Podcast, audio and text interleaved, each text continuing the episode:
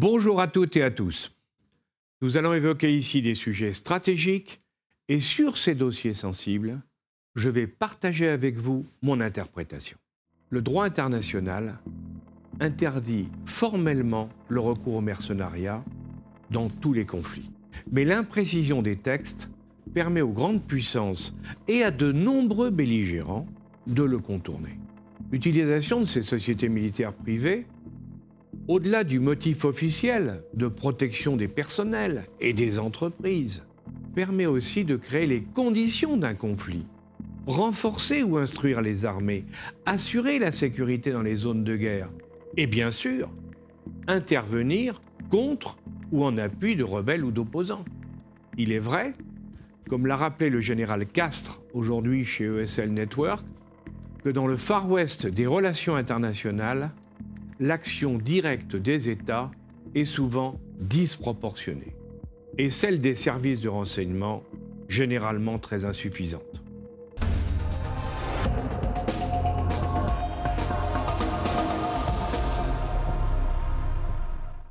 Au XXe siècle, la quasi-totalité des conflits africains ont utilisé des mercenaires ou des conseillers officiels ou pas d'ailleurs, comme par exemple les Français au Katanga, au Biafra ou au Congo, les Cubains en Angola, ou les Américains en Ouganda et au Rwanda, puis au Congo pour installer le président Kabila et permettre aux Rwandais par ailleurs de récupérer le coltan de l'Ituri. Depuis l'américain MPRI et dans l'UCK kosovar, a provoqué le conflit contre le pouvoir central serbe, ou Blackwater, assurant la sécurité des entreprises en Irak, et tout le monde se souvient de ce qui s'est passé. Tout le monde utilise ce type de société dont le personnel est constitué de militaires très expérimentés. Pendant la période de piraterie en océan Indien, tandis que la France mobilisait ses commandos marines, les Anglais, les Russes, les Chinois ont utilisé des sociétés militaires privées pour protéger leurs bateaux ou, pour ces derniers, pour sécuriser la route maritime de la soie. En Libye, on a vu la société russe Wagner renforcer le maréchal Haftar, qui avait déjà le soutien très discret des forces spéciales françaises. Tandis que dans le même temps, le président Erdogan envoyait, pour aider le gouvernement de Tripoli, des mercenaires issus des groupes djihadistes réfugiés à Idlib en Syrie, vous savez, dans la zone turque au nord, et plus récemment, on a vu le groupe Wagner s'implanter en Centrafrique, en lieu et place de l'armée française puis intervenir cette année pour tenter d'arrêter une rébellion au Mozambique. Dans tous les cas, ce genre d'action n'est pas gratuite, car ces groupes se font rémunérer sous différentes formes, allant du paiement en espèces à des concessions minières ou des licences d'exploitation. Récemment, le gouvernement français a violemment réagi à l'annonce d'un mémorandum d'intention passé entre Wagner et le gouvernement malien. En réalité, le problème du Mali est plus complexe qu'il n'y paraît. Quand le président malien a fait jouer en janvier 2013 la clause d'assistance militaire avec la France, devant le risque d'être renversé par des rebelles, principalement djihadistes venant du Nord, il comptait sur notre armée pour écraser la rébellion, car son armée n'en était pas capable. Pour la France, c'était un moyen pratique de réaffirmer sa puissance et son influence dans la région du Sahel et de l'Afrique francophone. Souvenez-vous, en un an et demi, l'opération Serval a magnifiquement réglé le problème en arrêtant la colonne, puis en pourchassant les groupes djihadistes et en les éliminant. Mais il est vite apparu évident aux experts et aux militaires que la guerre allait continuer, car les djihadistes allaient continuer à recruter dans la zone sahélienne. Comme le rappelle régulièrement Bernard Lugan, cela tenait essentiellement à l'opposition entre le Sud qui gouvernait et le Nord qui ne bénéficiait d'aucun appui gouvernemental car sa population était détestée par celle du Sud depuis au moins un millénaire. Il fallait donc trouver une solution consensuelle. Comme cela avait été fait au Niger il y a 25 ans, après la rébellion touareg menée par Mano Dayak et contrôlée par les services français.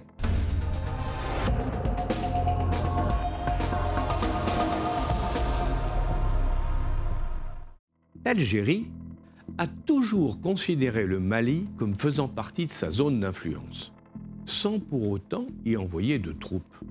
Ayant 1300 km de frontières communes, elle ne veut pas voir se reformer un noyau islamiste trop puissant au sud à partir des éléments algériens qu'elle y a repoussés. Pendant que l'armée française guerroyait contre les djihadistes, elle avait donc réuni toutes les parties en dehors des Français pour régler le problème politique et territorial. Et cela s'était concrétisé par les accords d'Alger du 19 février 2015, qui n'ont jamais été appliqués par le gouvernement de Bamako, à la fureur des gens du Nord, bien sûr, mais également de ceux d'Alger.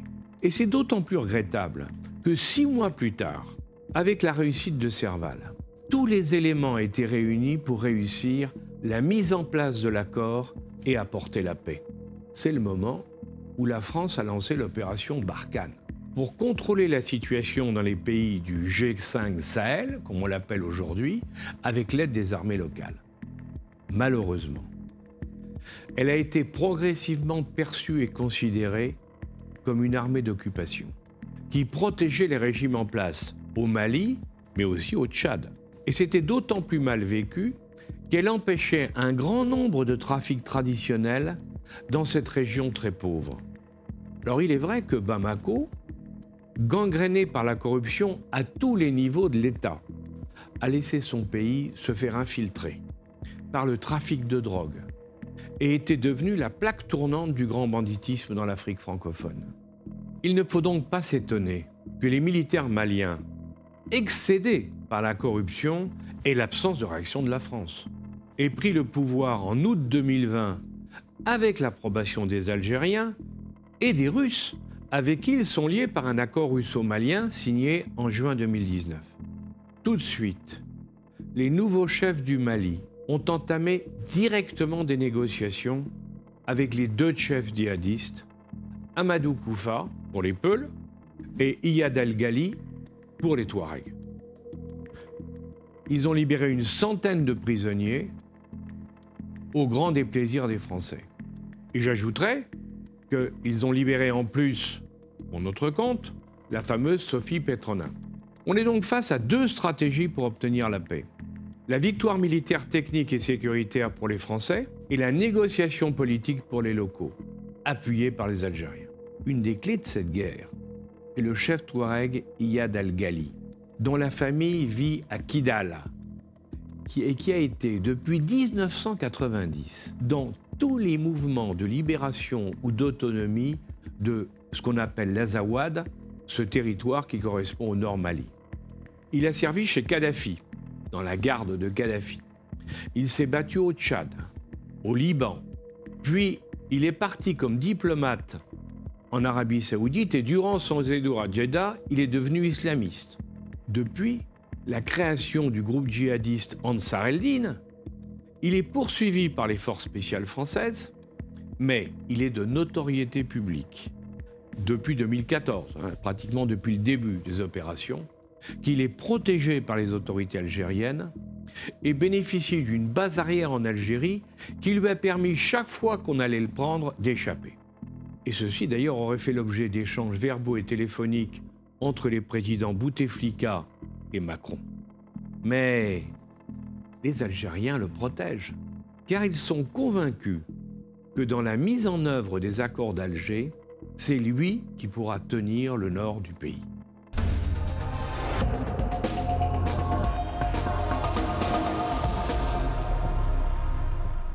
Selon Olivier Guita, dans sa lettre Global Strat du 18 octobre, le tout-puissant chef d'état-major de l'armée nationale populaire algérienne le général Saïd Chengria, est à l'offensive contre les Français et l'influence française en Afrique.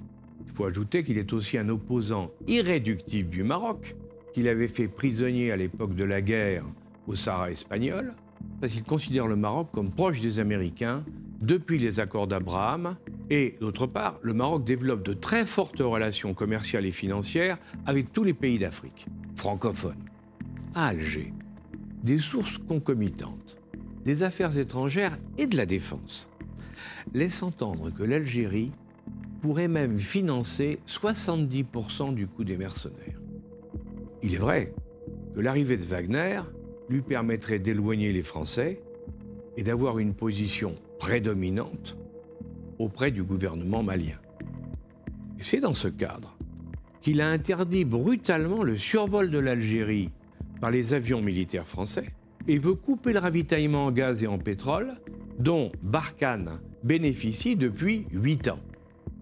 Alors tout ceci explique la réaction extrêmement violente du président Macron, en dépit de ses bonnes relations avec le président Tebboune et de ses axes successifs de repentance dont nous avons eu l'occasion de parler pour améliorer la situation entre les deux pays. Alors il est vrai qu'Emmanuel Macron est le premier président français qui n'a pas connu la guerre et pas fait de service militaire. Né à l'ère de la mondialisation de l'économie, il maîtrise mal les rapports de force et l'organisation de l'action militaire. Il a donc dénoncé fortement le complexe militaro-politique algérien, ce qui a provoqué le rappel de l'ambassadeur d'Algérie. Parallèlement, au plan intérieur français, il a sanctionné le Quai d'Orsay en limogeant le chef de la section Moyen-Orient et Afrique du Nord, qui n'avait rien vu venir. Mais cela ne règle rien et tient plus de la gesticulation.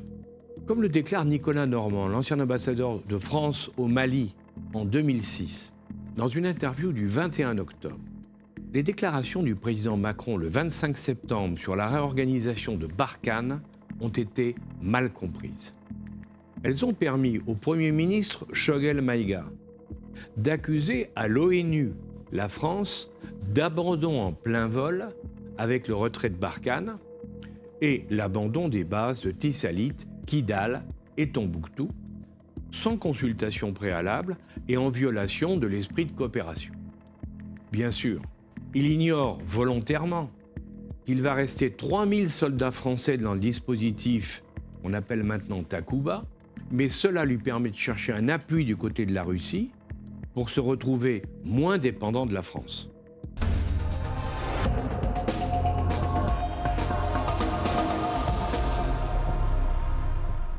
Aujourd'hui, j'ai le plaisir de recevoir le général François Chauvency, qui est un expert et auteur en analyse géopolitique, qui pilote un blog sur le site Theatrum Belli, chargé des domaines de la sécurité et de la défense. Il assume également des cours dans les mêmes domaines dans plusieurs universités. Compte tenu de sa grande expérience, je lui ai demandé de bien vouloir réagir et compléter mon interprétation. François, bonjour d'abord. Alors revenons sur, euh, revenons sur, l'armée française, sur euh, Barkhane et la réorganisation qui s'annonce, qui est, annoncée, qui va se faire. Euh, qu'est-ce qu'il faut en penser ou comment tu la vois? Comment ça se passe? Bah, déjà, il faut bien dire que la France ne se retire pas euh, ni du Mali ni du Sahel. Nous avons des engagements et euh, tant qu'on peut euh, répondre à la demande des États de, cette région, nous serons là. Donc il s'agit bien d'une transformation, d'une réorganisation euh, dans laquelle nous respectons la souveraineté des États et nous continuerons d'appuyer leur action contre le terrorisme. Maintenant, nous allons peut-être le faire d'une manière différente, d'une manière différente en les soutenant mieux peut-être et en participant moins au combat, sauf en cas de besoin. Il y a des forces nécessaires et suffisantes pour appuyer euh, l'armée malienne, par exemple, dans son combat. La force Takuba, qui est une force spéciale, euh, d'ailleurs, spécifions bien européenne, donc il n'y a pas que les Français, nous sommes aussi dans une logique d'internationalisation de ce conflit. Nous sommes tous concernés par la lutte contre le terrorisme. Et dès lors que c'est l'Union européenne ou des États européens qui participent, ça montre bien que nous n'avons pas une volonté néocolonialiste que certains opposants pourraient nous opposer, justement. Voilà, donc on est dans la transformation, l'internationalisation du conflit, le soutien à l'armée locale, à la formation, et bien sûr en respectant la souveraineté des États. Alors, on a beaucoup parlé justement de la qualité respectives des différentes armées locales. Certains n'hésitent pas à dire que les Tchadiens sont d'excellents soldats, que d'autres le sont moins ou sont moins entraînés ou ont moins d'équipement. Qu'est-ce qu'il faut en penser aujourd'hui? L'expérience déjà acquise euh, fait que les, armées locales, tu parlais de l'armée malienne par exemple, sont réellement meilleures qu'elles n'étaient il y a 7-8 ans, quand à l'époque où ça a commencé ou pas? À ton avis, hein, globalement bien sûr.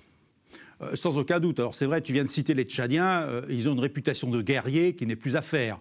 Bon, maintenant parlons surtout du Mali, qui est un autre problème d'aujourd'hui. Euh, ce problème du Mali, effectivement, les soldats maliens n'étaient pas à la hauteur, comme d'ailleurs dans beaucoup d'armées en général africaines, où ce n'est pas une priorité. On veut éviter une armée trop forte qui pourrait prendre le pouvoir. Bon, maintenant, euh, il semblerait bien que sur le terrain, notamment les forces maliennes encadrées par les forces spéciales de Takuba commencent à avoir de résultats. Euh, donc, je crois que c'est dans la durée qu'on obtiendra des résultats contre le terrorisme par les armées locales, car cette armée malienne, notamment, euh, aujourd'hui résiste mieux dans ses bases. Elle est capable de prendre quelques missions à son compte. Euh, ce ne sont plus les militaires français forcément qui sont aux premières lignes, ce sont les militaires maliens. Donc je pense qu'on peut espérer euh, un succès de cette appropriation de cette guerre, qui est une guerre qui concerne les Maliens et pas uniquement la France. Alors justement, on a, la guerre a démarré en 2013, il y a quand même maintenant un bon nombre d'années. Euh, pour les Français, est-ce que tu penses aussi que pour l'armée française, c'est une guerre qui a été, qui a permis de faire évoluer, de la faire évoluer? Parce que on avait connu la Côte d'Ivoire, on avait connu un certain nombre de la Centrafrique, tu citais tout à l'heure. Là, c'est la plus longue de toutes. Hein. c'est la plus longue guerre qu'on ait faite. Euh, qu'est-ce qu'on peut, hein, je crois.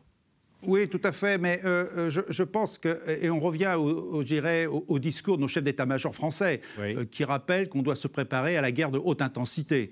cette guerre de haute intensité, c'est pas celle que nous faisons en Afrique en Afrique, moi j'appelle ça de la guerre contre-insurrectionnelle, euh, contre une guérilla. Ce n'est pas le même genre de guerre. Donc nous avons beaucoup appris. Euh, nous avons maintenant une armée aguerrie, une armée de soldats et pas seulement une armée de militaires. Il y a une différence entre les deux. nous avons une belle armée française. Mmh. Maintenant, elle ne peut pas se contenter de faire de la guerre contre-insurrectionnelle. Il y a des conflits plus classiques qui pourraient s'annoncer dans l'avenir. Tout à fait. Je crois que c'est là, tu reviens là sur ce que vient de dire effectivement le chef d'état-major des armées françaises qui a bien expliqué ça récemment en disant qu'il fallait en tenir compte non seulement pour les hommes, mais pour les matériels. Ah, tout à fait. D'abord, les matériels ne sont pas les mêmes. Euh, et puis, relativisons quand même le conflit dans le Sahel, si je peux me permettre. Combien de combattants ennemis face à nous? Quelques milliers sur dix fois la superficie de la France.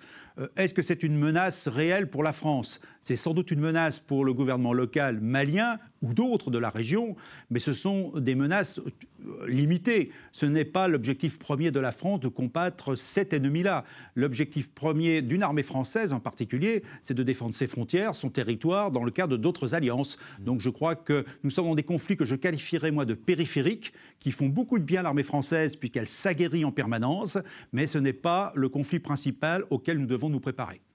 Merci François pour ces explications, ces compléments d'explications très intéressants qui, je crois, permettent bien d'éclairer le débat au niveau de nos auditeurs. Et puis on aura certainement d'autres occasions de parler d'autres problèmes concernant toute la partie géopolitique, militaire et de défense et de sécurité qui sont tes spécialités. Merci et puis à très bientôt.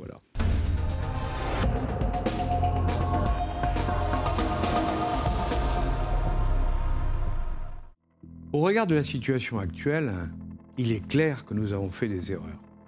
À l'humiliation initiale d'avoir dû faire appel à l'armée française, s'est ajouté dans le temps, pour les Maliens, une communication mal adaptée.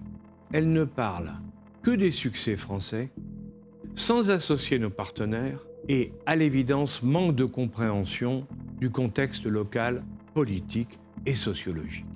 Il va falloir en tirer les leçons et cesser de mettre sur le compte de fake news ou de campagnes d'influence venues d'ailleurs le ressenti et l'état d'esprit des populations si on ne veut pas se retrouver comme les Américains en Afghanistan.